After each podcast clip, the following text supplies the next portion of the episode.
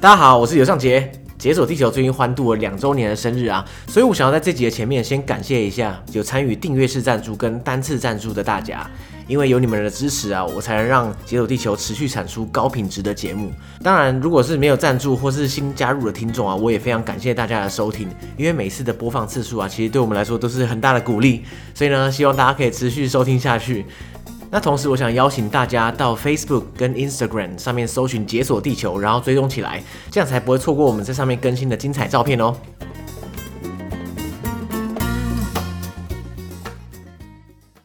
大家好，我是尤尚杰，大家好，我是 David，欢迎收看《解锁地球其实应该是收听了，不过为啥？ 其实我们现在在 YouTube 上也有了，只是没有画面而已，大家还是可以收看，嗯就那个封面这样子。所以严格来说，也不是没有，也不是有什么问题这样。》，欢迎收听《解锁 地球》。其实也不用跟着。好，我们今天的特别来宾就是 David。嗨，哎大家好， David，你跟大家自我介绍一下。我原本只是一个足科的工程师，那就是自从二零一五年我第一次自由行去新加坡之后，我就着了魔上瘾，然后不可自拔这样。不可自拔。从在之后的四年期间，我几乎每个月都飞一次，就是用特休每个练月飞一次，，对，就就是利用特休啊，或者是公司的一些黄金周长假的时间，我几乎都会飞出去。你看在足科工作好像真的很爽，竹科哦，就是因为竹科太无聊，所以就是要要飞出去，要不然的话无聊可是钱很多，所以大大家就是每个月往外飞这样子，也可以这么说啦。嗯对，好羡慕哦！哎、我发现很多那种旅行大神啊，嗯，都是从足科工程师出身的，因为他们有钱有闲，对然后没有女 朋友，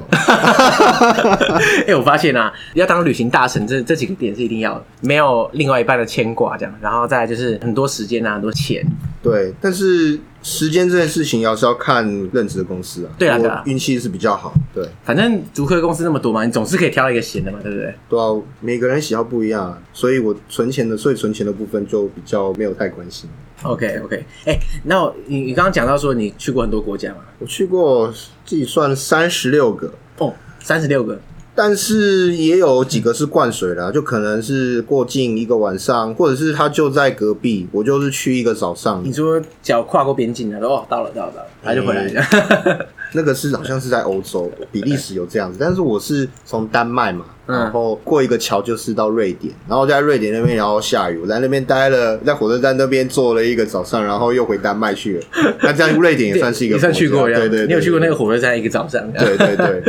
那可是今天你会分享三十六支哪一个？呃，我是想分享我最喜欢的伊朗，哇，所以三十六个你要选一个，你会选伊朗。对，好，那我们等一下就知道为什么。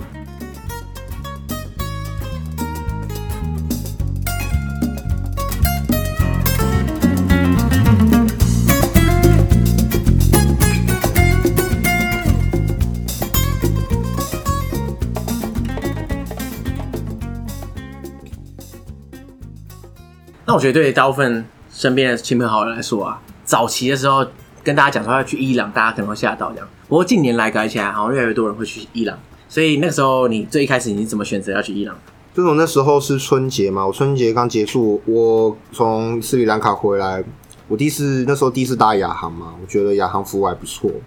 那我就我会开始去规划第二年的春节要去哪边。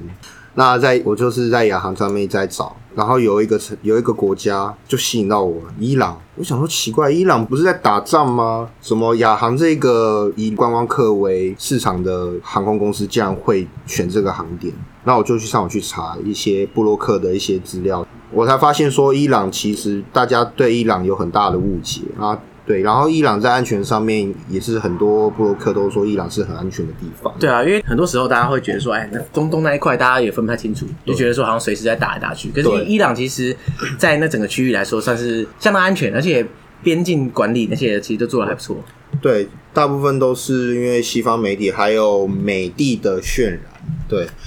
那我然后再看它的机票是一万八而已，那我信用卡就刷下你去，说来回还是单程？来回哇，你然后你看到那一瞬间刷，直接刷下去我。就直接刷了。哇，所以有钱人的生活就是这么朴实无华的，对。呃， 好，没关系，就是花一万八，好像就跟我花一百八差不多的感觉。这就是每个人喜对啦，我每知个人道兴。趣不一样。所以那时候你就啪直接刷去，完全哎、等一下，所以你有你到底有没有查一下伊朗的一些资讯？那时候没有，我就上网网络上看到说伊朗很安全，伊朗很好玩，然后我就买了。 OK，那那时候你已经知道，就是说去伊朗可能会丧失美国免签的这个我知好道，康。知道，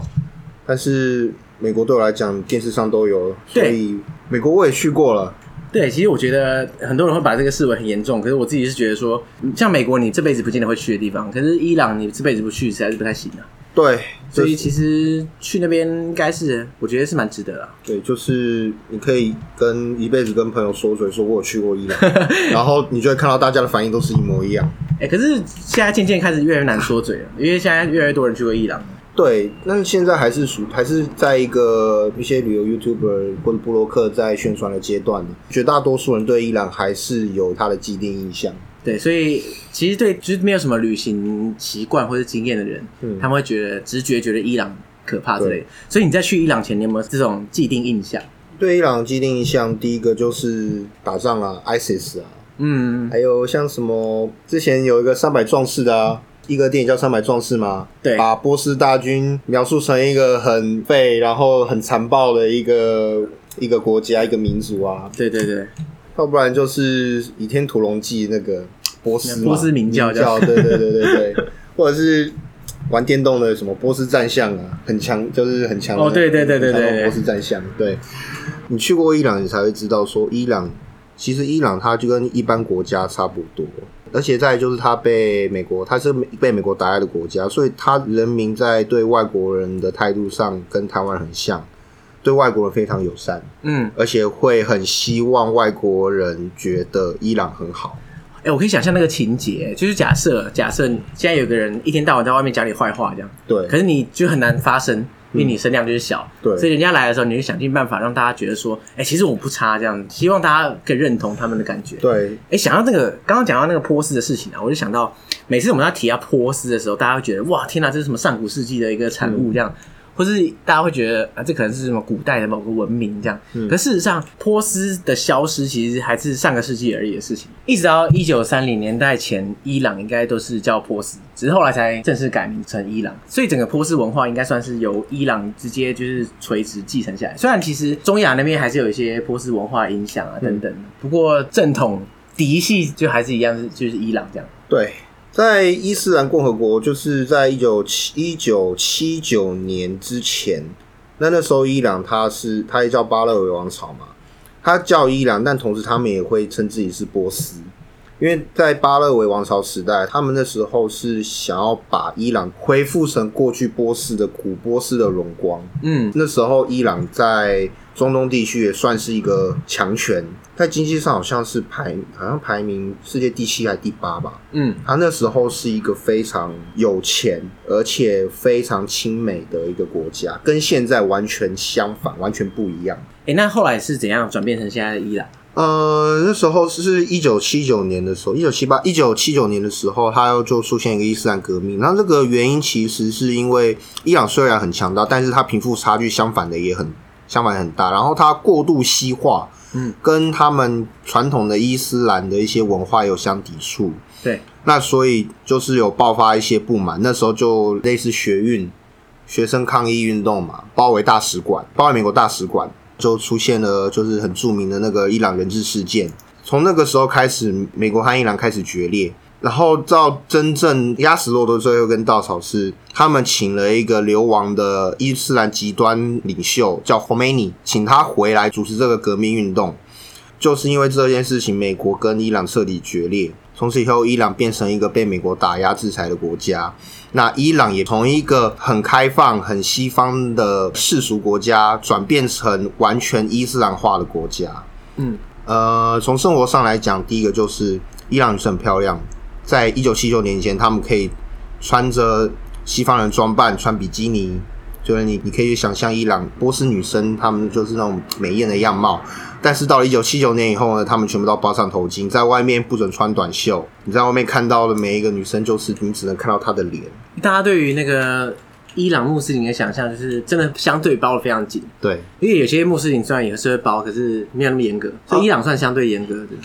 对他连外国女性哦，外国去拜访的女性都有要求，要包起来。对，连头巾要包起来，然后不能穿热裤 啊，不能穿短袖、啊。我可以想象了对对对对哎，对。所以他是怎样？就是假设我没有头巾啊，我没有那些东西的话，他会送我一条， 但是但你自己要准备好这样。呃，你知道准备好，然后你被发现，就是你被抓到的话，这是违法的，是要罚款这样。对，罚款。哇，这个我大概知道，但是我不知道在一九七九年前，嗯，居然伊朗有这么一段，就是它曾经是非常开放自由的地方。对，那就是在历史上，我也有去问过当地的一些人。我问的第一个是前美国大使馆，现在是博物馆里面的一个工作人员，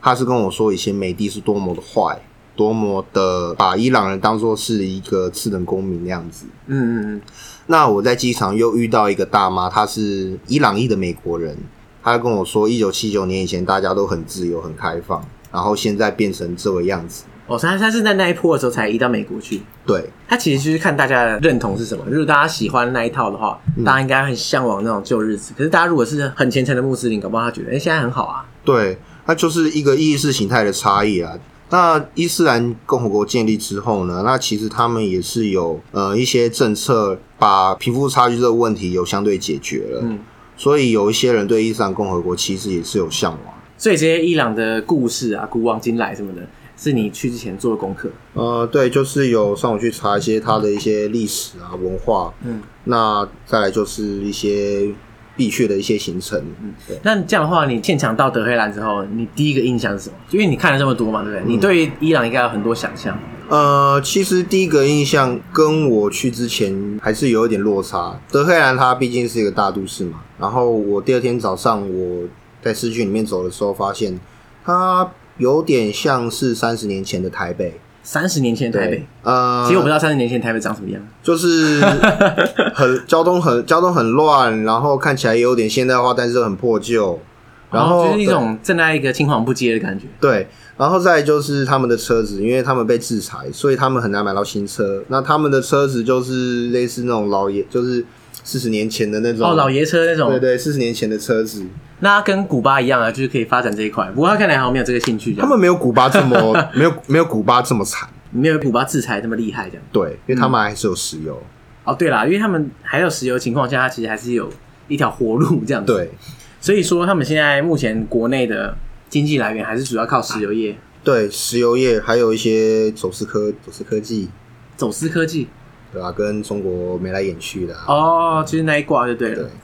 这样看起来也是可以发大财的感觉。嗯，当然也是少数人能够发大财啦。哦，但是因为我有问过当地人，他们一个月所得大概平均是一万台币，一万到一万二吧。其实也不低耶。但是他们的物价接近台湾的八成。哦，那所以生活上水准可能就比台湾还再低一些。对，但是也不要小看伊朗，他们很多大城市都蛮现代化的，甚至有地铁。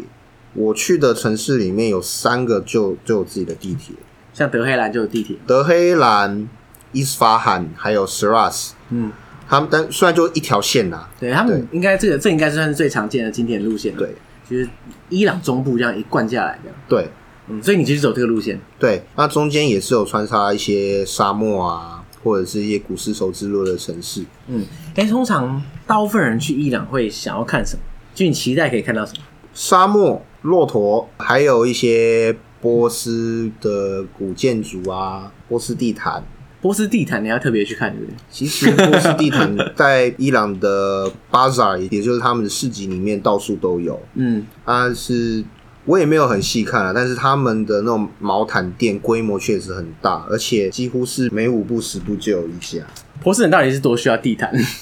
就是他们的文化，就像为什么台湾人很喜欢去夜市是一样的道理。 对啊，也是啦，也是啦。那你刚刚讲说德黑兰，它算是一个嗯，一种正在发展中的城市的感觉，所以它算是一部分可能是旧城区啊，一部分可能在发展现代化建筑这样。 因为德黑兰的话，我觉得旧城区和新城区没有分得很明确，但是它有嘛有一些景点，主要是一些历史性的景点是可以去，像是那个以前巴勒维王朝的一个皇宫，还有像那个前美国大使馆，哦，那个大使馆就是之前你说被包围的那个，对，被包围的大使馆，现在它那个围墙外面都是很多那个把丑化美帝的一些绘画啊，哦，你就涂鸦也涂在墙上这对啊样。啊，涂鸦，然后一直到买票进去之后，一就是那个螺旋梯上去，墙壁上都是手画美帝的一些一些 painting。所以它里面，它里面现在目前是什么？就是一个博物馆这样吗。对一个博物馆，就是有一些那个，就是美国人离开之前的留下来的一些设备，还有一些碎纸机啊，还有照片，那就是伊斯兰革命那时候学运抗议的一些照片嘛。那我有一个很有印象的是，有一张照片就类似那个戊戌七君子啊，又有七个绝亲啊七个七个 绝亲，好像类似学运领袖。但是很讽刺的是，那七个那几个学运领袖在两伊战争的时候都阵亡。哦，他们有上战场，对不对？对。所以他们当年是那七那七个学院领袖是干嘛？就类似陈伟霆，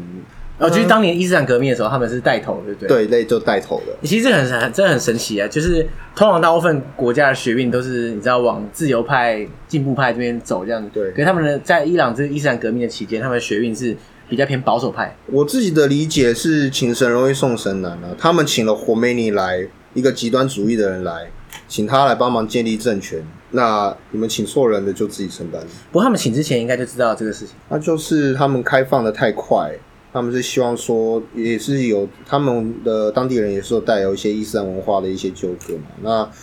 就是希望说能够找一个人来踩刹车啊，但是就是结果踩过头，然后对对踩到车子 车整个逆向的，对靠背， 所以我们才变成这样。哎、其实这样说起来，他伊斯兰革命后也过了很久了，三四十年。对，天呐、所以那一瞬间，那七君子 可以说改变伊朗历史，至少是近代史。对，他们是其中一环。嗯，那除了这个美国大使馆之外，还有刚刚讲到的皇宫嘛，对，那在德黑兰的街景是怎么样？因为大家对德黑兰可能没什么想象，嗯其实我也没有。那你说它是个三十年前的台北，可是波斯文化跟台北，我觉得怎么想都不会像啊。嗯哼。那除了现代化街景之外，他们有像也有像类似像台湾的夜市，就是 bazaar。他们的 bazaar 的话，它的街景就完全跟一般人的印象不一样了。哎、就我想象啊，就我我脑海中如果浮现，比如说这种中东巴扎尔，嗯，我的想象就是说，它可能会经过一个拱门啊，然后你知道，就会有一个半开放的空间，可能有个小屋顶，然后一条街，可能是石板路，然后旁边就各种小贩啊，卖一些你知道金光闪闪的东西，这样，所以是这样吗？对，但是跟台湾夜市不一样的是说，像巴扎尔他们卖吃的东西其实不多，那主要卖的都是一些呃饰品啊、金属金属器具、小首饰，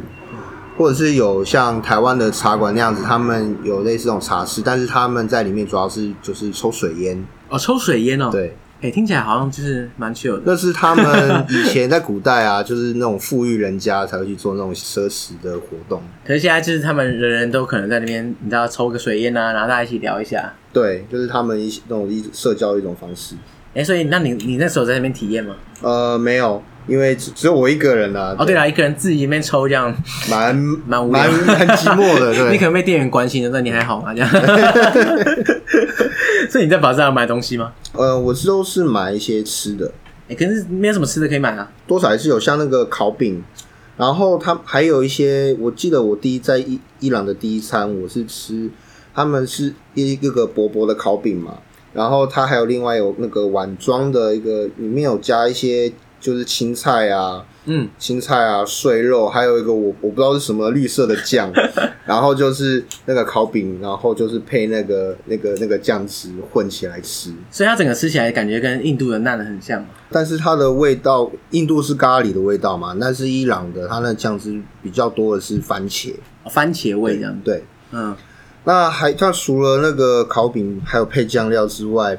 他们还有一种特别多的，你想象不到，前庭堡、前厅堡，薯条、这听起来超美食。可乐，很美式，就很难想象说一个被美国制裁这么反美的国家，竟然还有美式的食物。他们潜艇堡的话，他们就是里面那里面的肉嘛，然后就是像一些羊肉啊、鸡肉啊，当然没有猪肉，因为他们是伊斯兰国家。对，那他们那个肉的话，就像那个夜市那个沙威玛，就一个一个把这个肉切下来，然后然后再塞到那个潜艇包里面，然后再端上来给你这样。是有点像那种 kebab 那种感觉。对，哦，所以 kebab 的话就完全合理了。对吧？那这样的话感觉很好吃哎。对，但是你吃连吃两个星期就会觉得腻了。对所以它那边的主食就是类似这样像 kebab 的东西。我不敢这样说啊，因为这是毕竟都是外食。哦，对了，因为他们当地在家里的那种居家料理是长什么样，其实很难说。我在卡上的时候有吃过一次他们的居家料理，就是民宿老板娘在哎、民宿老板娘在煮的，那就跟我吃的那个烤饼配酱料是很类似的。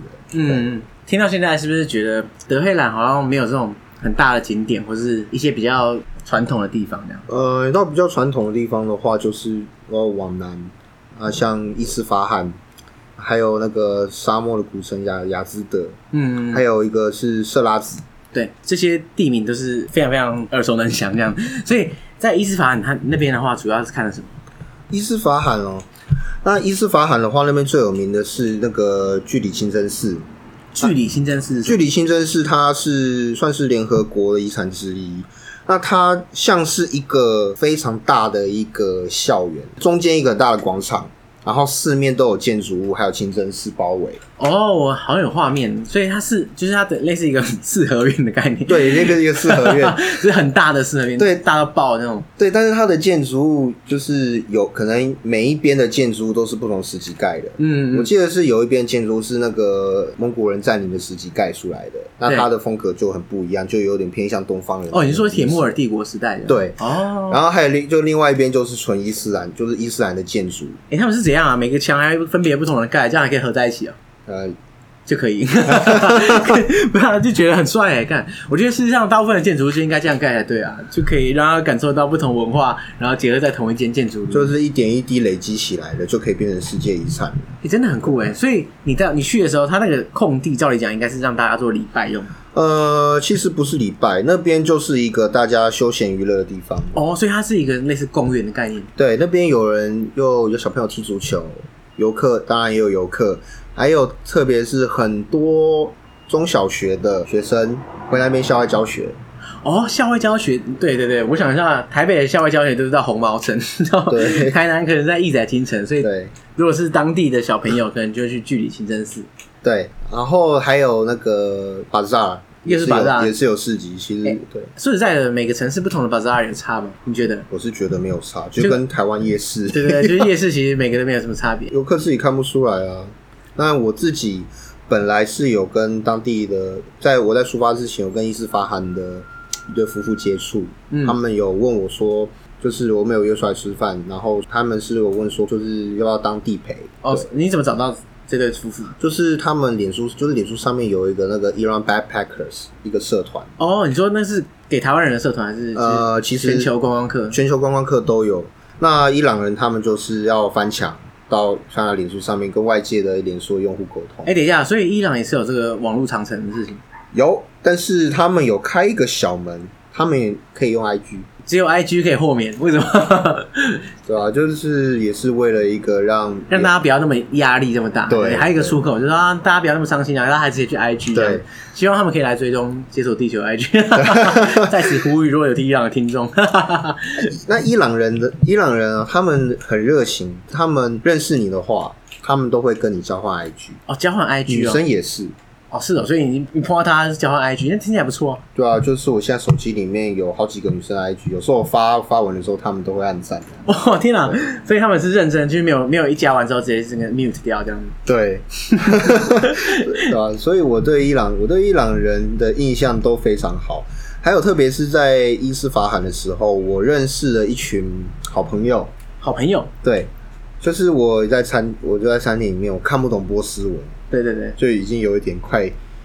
恼羞俩公的状态。然后，你知道因为看不懂波子文而而愤怒这样，啊，呃干看不懂这样，对，然后他们又不太懂，他 们又不太会讲英文。呃，对，然后就刚好有一桌，他们有去学过英文班的，过来帮我点餐。哇，这么 nice，他主动跑过来，对，然后后来就索性嗯说，我就加入他们，就就是他们就邀请我跟他们一起吃大餐。哦，这么好，对，我你在说他直接邀请说要不要来我这一桌这样，对，就第一次吃到伊朗的大餐。那他们主要就是米饭，然后还有配奶油。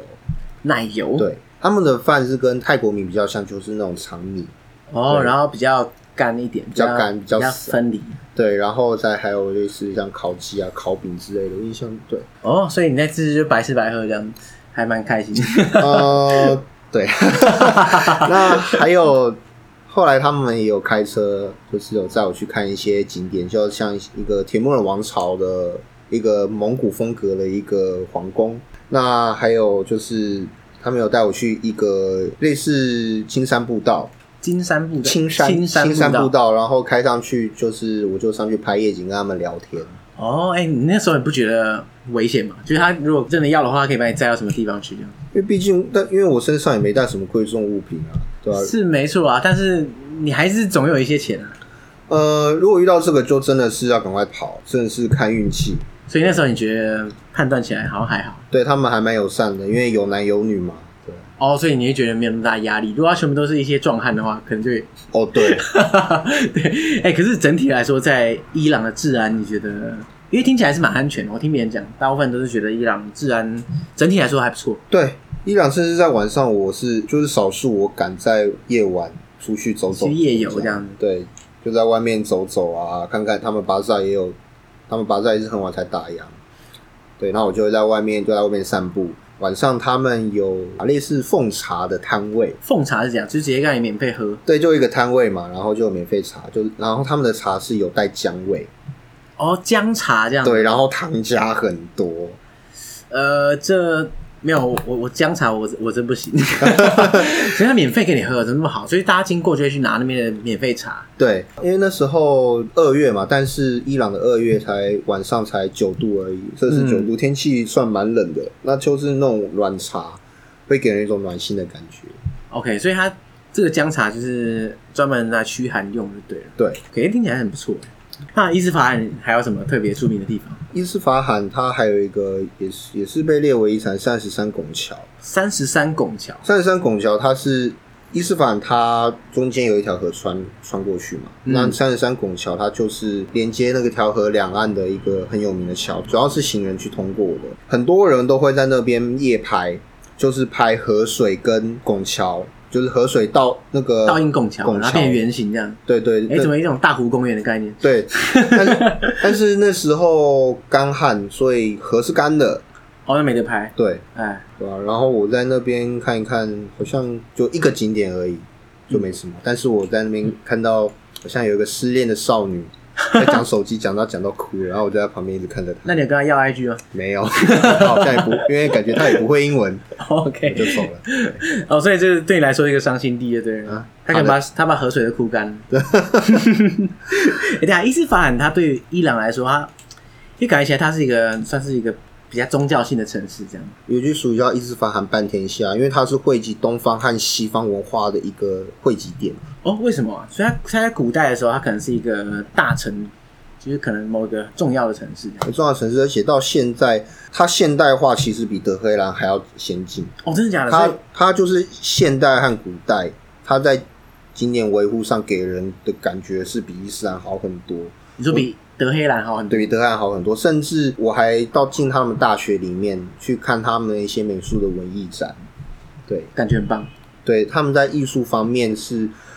呃很有自己的想法跟创意。哎、我以为伊斯法罕是一个你知道文化小城之类，可是这样听起来是一个蛮现代化的都市，可是它新旧并存这样。对，新旧并存，而且是融合的非常好。哇，所以它听起来是比德黑兰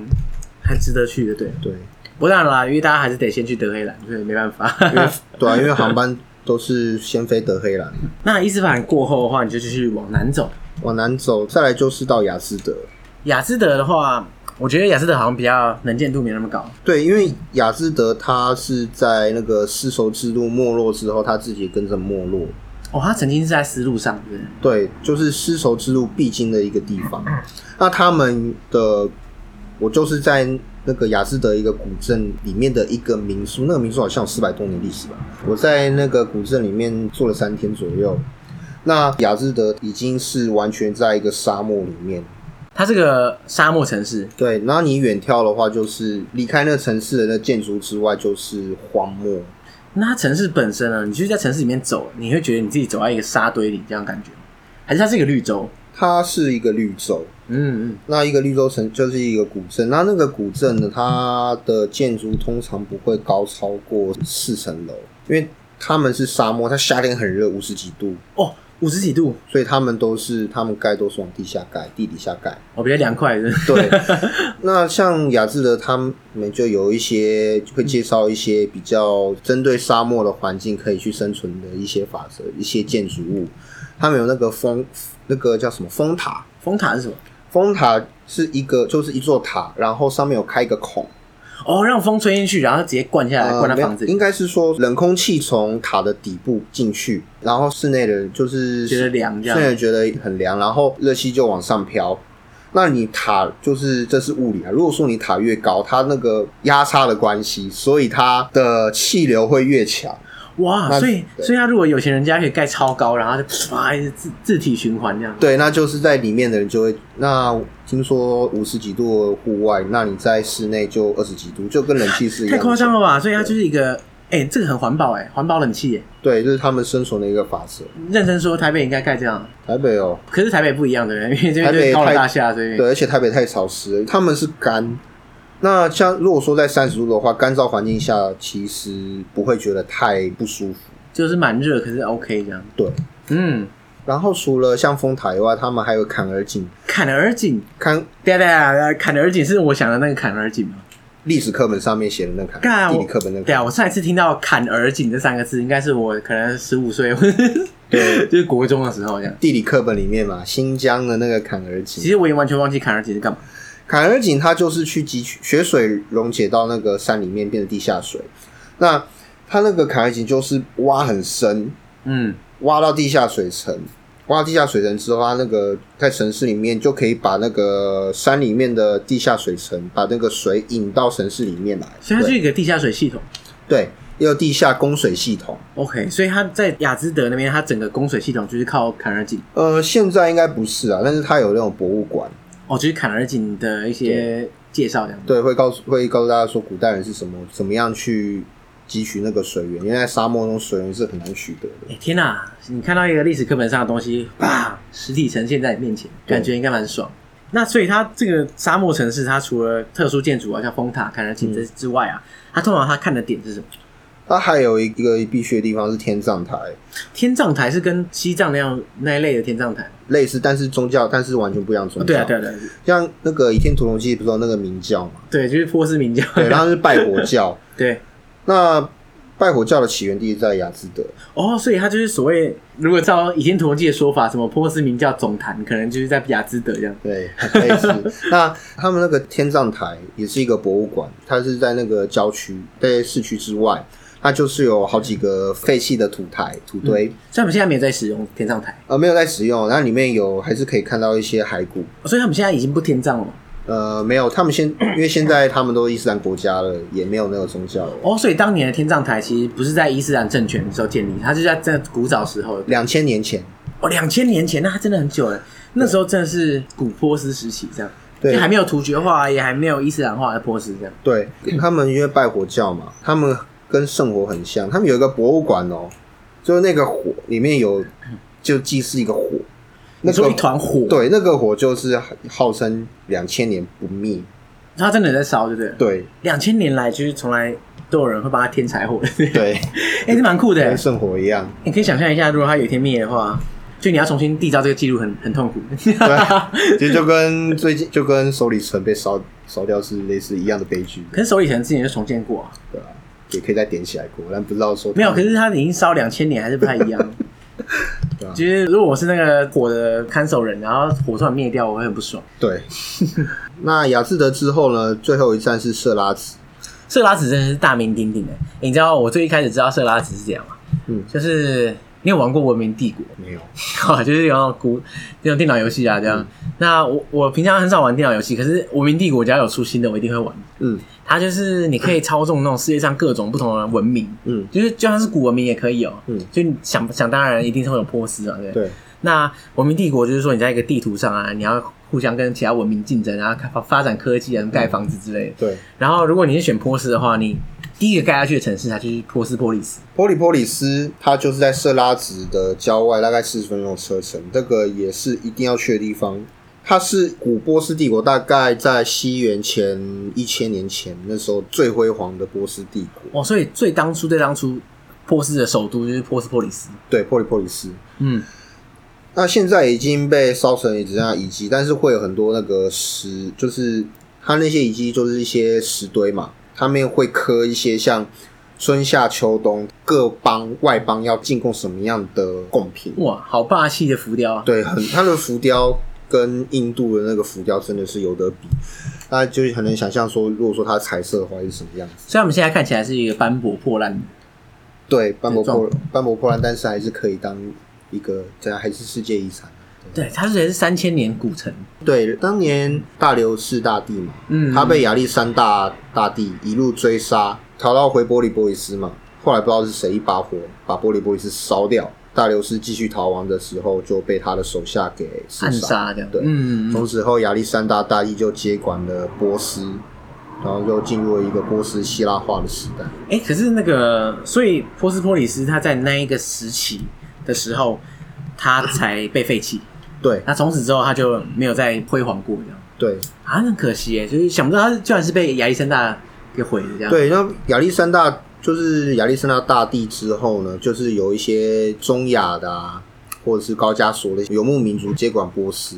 就成立新的王朝。那那个时候其实就已经呃，亚历山大之后无波斯，类似这种概念。所以有人会觉得说亚历山大已经毁灭波斯的一些古典文化这样。对对啦，因为其实后来经过这一段时间之后，后来他也因为像有突厥人啊，然后后来也有伊斯兰化这个事情。对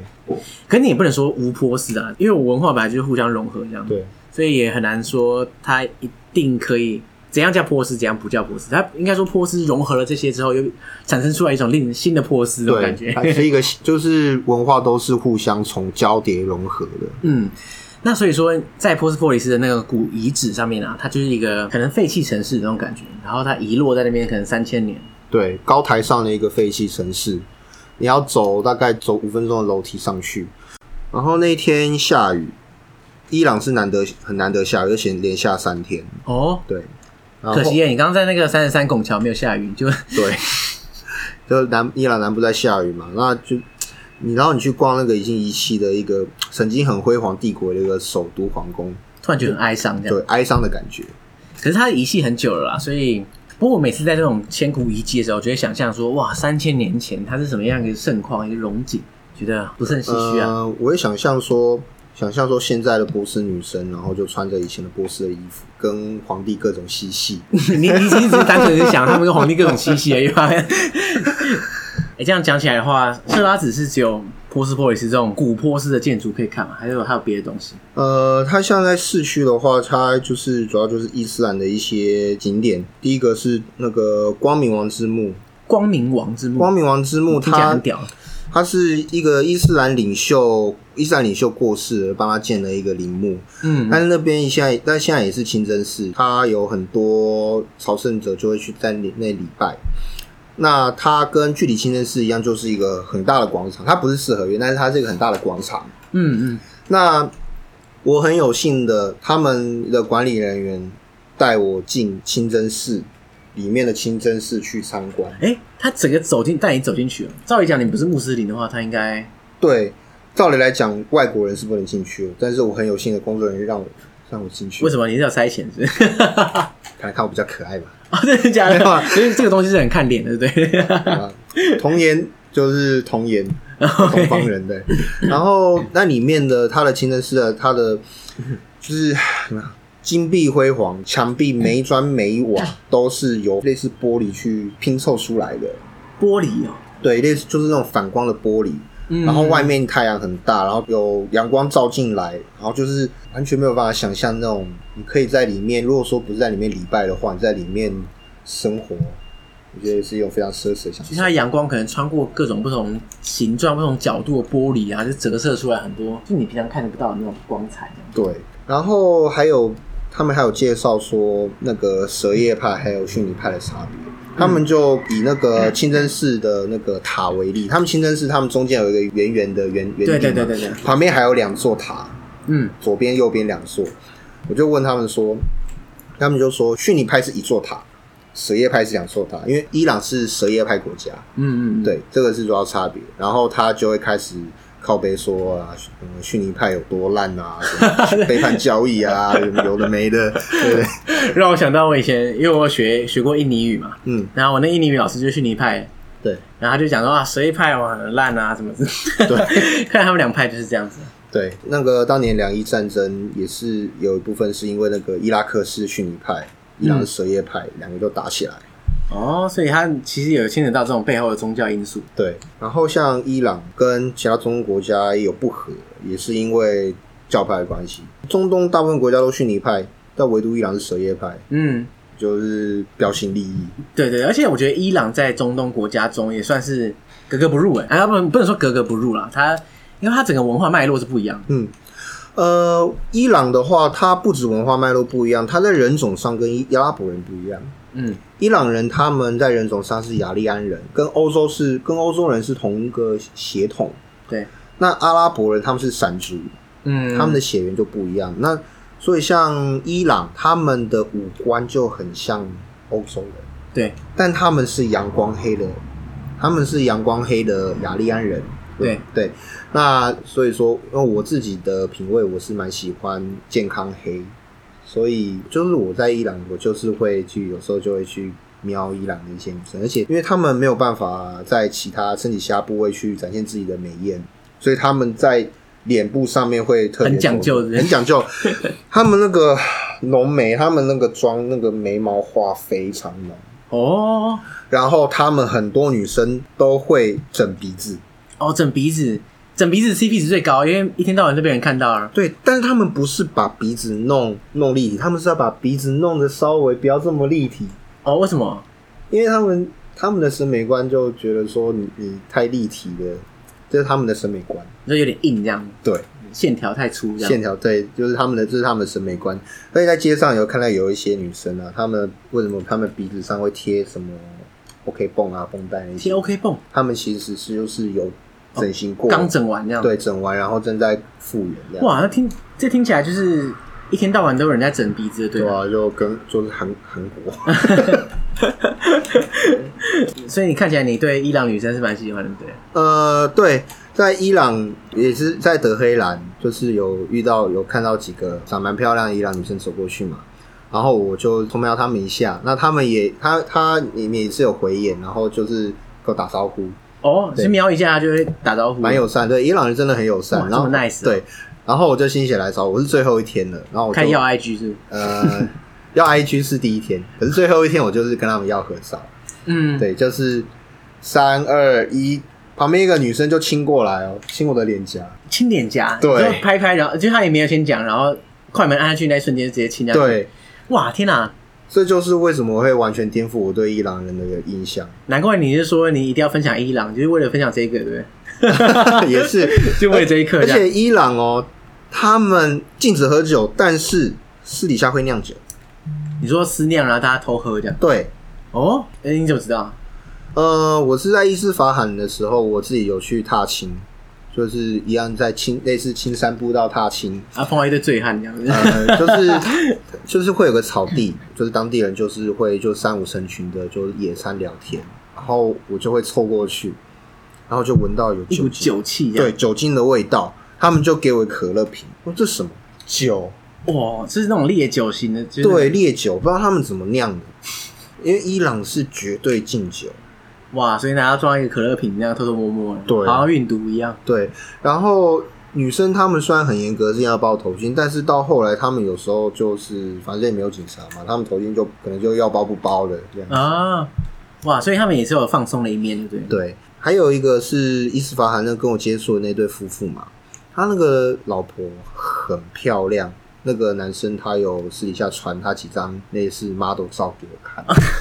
他传他老婆的 model 照给你看，，对，因为 我光是即使包头巾，我还觉得他他老婆真的是完全是波斯的经典。你说那貌若天仙，，对，就是波斯女孩的经典。我就用那个 WhatsApp 跟他说：“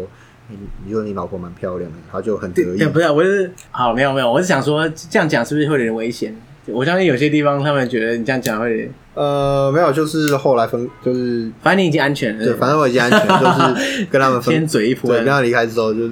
他说就开玩笑说你老婆蛮漂亮，就是波斯就是波斯美女之类的，然后他就很得意，然后就传了几张照片给对，你。而且就是没有包头巾，就是完全那种西方装束，就是类似那种台湾修 girl 那种、那哇种，照，那种就是那种照片传给我看。他这个他这个照片可能准备很久了，就想说大家，因为他应该很很得意洋洋，大家讲这个事情，然后对说哦，既然你这么喜欢，我直接传几张给你看，这样。对哇，天哪！对啊，然后也有跟也有他们就是像交换一些 IG，就是意识访谈就认识那一就是那些有载我出去玩的那些那群人嘛，对对对，对他们就是有其中一个女生，她就是认我当干弟弟。啊 对，然后我们现在还是有时候会在 IG 上面联络这样。哦，这伊朗也有在认什么干弟干妹这种啊对，啊，然后那个女生就我我就是， 我是我是觉得很好笑，这样。对我就是他们就是我还用我还用中文啊，就是写他们的名字，什么哦穆罕默德啊，啊，什么送给他们这样子。对对哦，我发现就是外国人都很吃这一套。对，他们就是真的有人，他们里面真的有人叫穆罕默德，就是用中文写穆罕默德，然后送给他们。然后他就哇，干，你太屌了，这 对样。对，就太屌，就是一个国民外交。嗯，然后还有甚至是送那个筷子。送筷子。我在机场出发之前，我发现我自己忘记买旅行险，我嗯，就在那我就临柜去买嘛，我就干脆把一年份，因为我反正你每个月出国嘛。 对，因为我二零一八，因为我二零一八年我发现我自己出国的天数好像五十几天，我就干脆买一年份的。然后那个保险公司就送我两副筷两副， 等一下，买一年份就两副筷子，这个这个有符合比例原则。我还是觉得有点贵。然后那个筷子叔啊，我就带过去，然后教他们用筷子，哦，哎、很难哎、他、怎么教啊？你就就拿起来啊，不然怎样？ 用就手很难就是这教样，有自己就是也是用手去把他们扳一扳指头这样，然后就这样洗。哦，真是计划通了，对不对？就有有碰到一下这样。呃，男生啊，哦，那女生不敢那好吧，好吧，那那没办法。 然后还有一次是那个在餐厅遇到一群阿兵哥，伊他们叫伊斯兰共和卫队哦，哦哟，对，听名字就很帅。他们对他们的国军的名称正式名称是这个，然后也是一样，他们就有人凑凑上来，也是一样跟我要，想要跟我交换 IG 什么，但是我觉得、哦，真的假的？他对看为为什么啊？因为你是难得的亚洲人嘛。就是对难得亚洲人写，他们真的很友善。因为但是因为他们是军人嘛，所以我也不太敢给他们，但是跟我要电话号码。要电话号码干嘛、对他 打给你男叙旧是不是？对，大男生而且是很帅的男生，就很帅的男生，你们跟我要电话号码干嘛？我不是妹子，不过他们看起来就是他们的习惯就是这样，对哇，很热络啊，然后交换 IG 啊，跟电话号码啊，对跟加地址啊，对啊。然后他们还教我怎么样共和卫队的敬礼，你要在就是跟台湾国军不一样，你你还是要右脚就是很用力的跺一下，跺一，下，然后再敬咚一礼，对哦，很帅，，对。但是我是替代役啊，所以哦， 所以不管哪一种敬礼你都不会对的，我就说呃，台湾时薪八块半，一个小时一个小时五毛钱美金，然后。然后把那个举光原地，就是用 YouTube 放举光原地真干的假的？嘛，这是你台还湾放的举高人力，他们经 常 说：“哎、他为什他么傻眼，然后对嗯三小他啦们，说为什么那个为什么你们军人都是女生 呢、啊？呃，举光原举光原嘛地的世界对啊里面就是颠倒世界，对啊， 干，所以 所以那时候他们对台湾国军的印象就是举光原地，对因为被你害的， 我有 po 脸书，反正就是跟伊朗军人的合照之类的。对对对然后后来我朋友是建议我不要再放脸书，为什么？因为你如果说你之后去美国的话，你可能会被查。哦，你是说他，因为像现在入境美国，如果你要申请 ESTA 的话，他会要你提供那个你的社群账号，对但你也可以不提供啊。可是你提供，他看到说，哎、你怎么跟伊朗军人那么对垃圾啊？你是不是想要搞鬼啊？这样，对对对，我听说就是你去过伊朗的话，你只要没有入境记录，因为他们不承认台湾护照嘛，对对对，他们是另执签证，你护照上面没有盖章。其实都还好，是不是？但是不要小看美国人收集情报的能力，去那边打卡，他他才知道。对，进去打卡，或者是你那个录音记录，可能台湾方面也会跟美国交换旗帜之类的。对，哇，所以这么这么恐怖哦，就是天罗地网。对我所以说我如果说我有以后以后有机会去美国的话，我还是会乖乖办你还是要签证。解释个老半 天。啊可是没有关系啊，毕竟去伊朗只是去玩而已啦。对啊，其实你在你就解释就对了嘛，对啊其实也还好啊。对啊，哎、不过这样听起来，伊朗就是它不只是孕育这么多文化的地方，它人就是超 nice。对它，其实对旅客来说，应该是一个超级友善而且非常适合旅行的地方。对，台湾最美风景是人嘛，伊朗也是。嗯，对啊，对，那但是伊朗也有一些外国人旅游上面的一些困难。譬如说什么，呃，第一个是呃，从货币开始讲，他们的货币有很多个零。很多个哦，你说它币值很小，这对样，他们的里拉尔，还有他们还有另外一种货币是蒂纳尔，一百个定纳尔才换一个里拉尔。那一个里拉尔呢，换算台币是一千四比一。哇，一千四，所以一块台币等于一千四百里拉尔。对，那你里拉尔你要换谢纳蒂，你要在后面再加两个零。哇，这样子这样是十四万，对，所所以一以块啊钱台币是十四万对迪纳的尔蒂纳尔。，对，所以有时候结账的时候，几伊千朗万这样子如果伊朗他们可能要坑你之类的，蒂纳尔、里拉尔还有蒂纳尔，真的要听清楚。哦，他可能原本标价是蒂纳尔，可是他跟你收里拉尔，对，你就付了一千倍，就然后一百倍。哦对，你就可能会多付好好几十倍的价钱。靠！所以它有两套货币制度，对不对了？然后听起来跟古巴有点像呃，对，但是古巴它是那个 Cook 嘛，Coop ，CUC，CUC 跟是 Coop，对，CUC 是跟美汇率跟美金一样，哎，对对，对，然后 Cook 是跟台币一样，嗯，对，第二个是说他们的文字，他们除了英文不太，当地人不太讲英文之外，他们连阿拉伯数字都是用波斯文。对，他们是用波斯数字，而不是阿拉伯数字。那时候我听到的时候，我就觉得哇，天哪，这个世界上有地方不用阿拉伯数字。对，嗯而且他们是从左，他们文字从右写到左，嗯，跟以前台湾的那个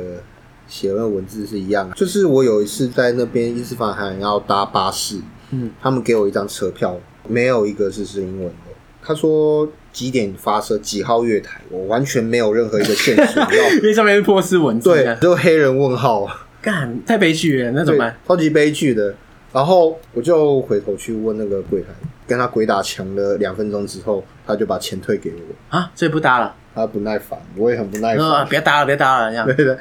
然后我就换另外一家，他也还还是一样，没有阿拉伯数字，也没有英文，我就只能到月台那边一个一个问，你就找妹子来问这样子。对，他就说他就他就只说 那边那边那边，然后在那边等，哦，对，然后我就用手表跟他说， 然后手表他跟他说直到四 OK，下午四点，所以他这个去之前最好啦，还是把那个什么波斯文字的什么对照表，然后就把它存在手机里。 对，或者是 Google 翻译。哦，还有一个很重要的就是你翻墙软体一定要关，翻墙软体，对他们不能用脸书，然后 Google 也不行，诶我记得 Google 也不行，跟中国比的话，唯一能用就是 IG，到底 IG 为什么可以豁免？啊不懂。 就是一个让也不要说压力多太大，对对对对对，好，所以翻墙软体要先载好这样。对，然后对女生来讲，当然就是你的穿着。哦，对啊，是要先遮住这样，不然的话会被抓。然后禁止带酒，对对对，不想能必是有这样。酒，然后反正到现场再喝私酿就好，对所以不用带了。当然，你不要也不要做违法的事情。还有一个是那伊斯法罕那对夫妇嘛，本来是我是想要去住他们那边，因为他们有邀请。然后后来去查法规，他们好像伊斯兰法令是不准。哦，不能这样是 couch surfing 这样对，啊。所以我后来我就回绝了。 OK，跟你还是得偷偷去吧，嗯，是可以啊，但是最好不要再你就造成麻烦这样。对，而且我们在伊朗也没有什么机构什么的。哦对对啊很不出方事便。就到时候你有没有被送终？哦，对对对对对，所以在国外还是不要那为非作歹这样。 好，那今天就是很很感谢 David 来分享那么多伊朗的事情，这样子。那伊朗这样听起来，就是刚刚讲的，人 nice，然后地方又是各种动不动就是什么三千年文化这样。对，我觉得大家真的是疫情结束赶快冲去，疫情结束，呃，现在它的落地签的话是一百欧元，算是比较100欧元对，花费贵哦算是比较高的，好了，也不是说天价，就是蛮贵的这样。，对。但是想要去体验新文化的一些朋友来讲，是非常推荐的地方。 OK，好，那今天就很谢谢 David 来节目上分享。好，那大家拜拜喽。哦拜拜。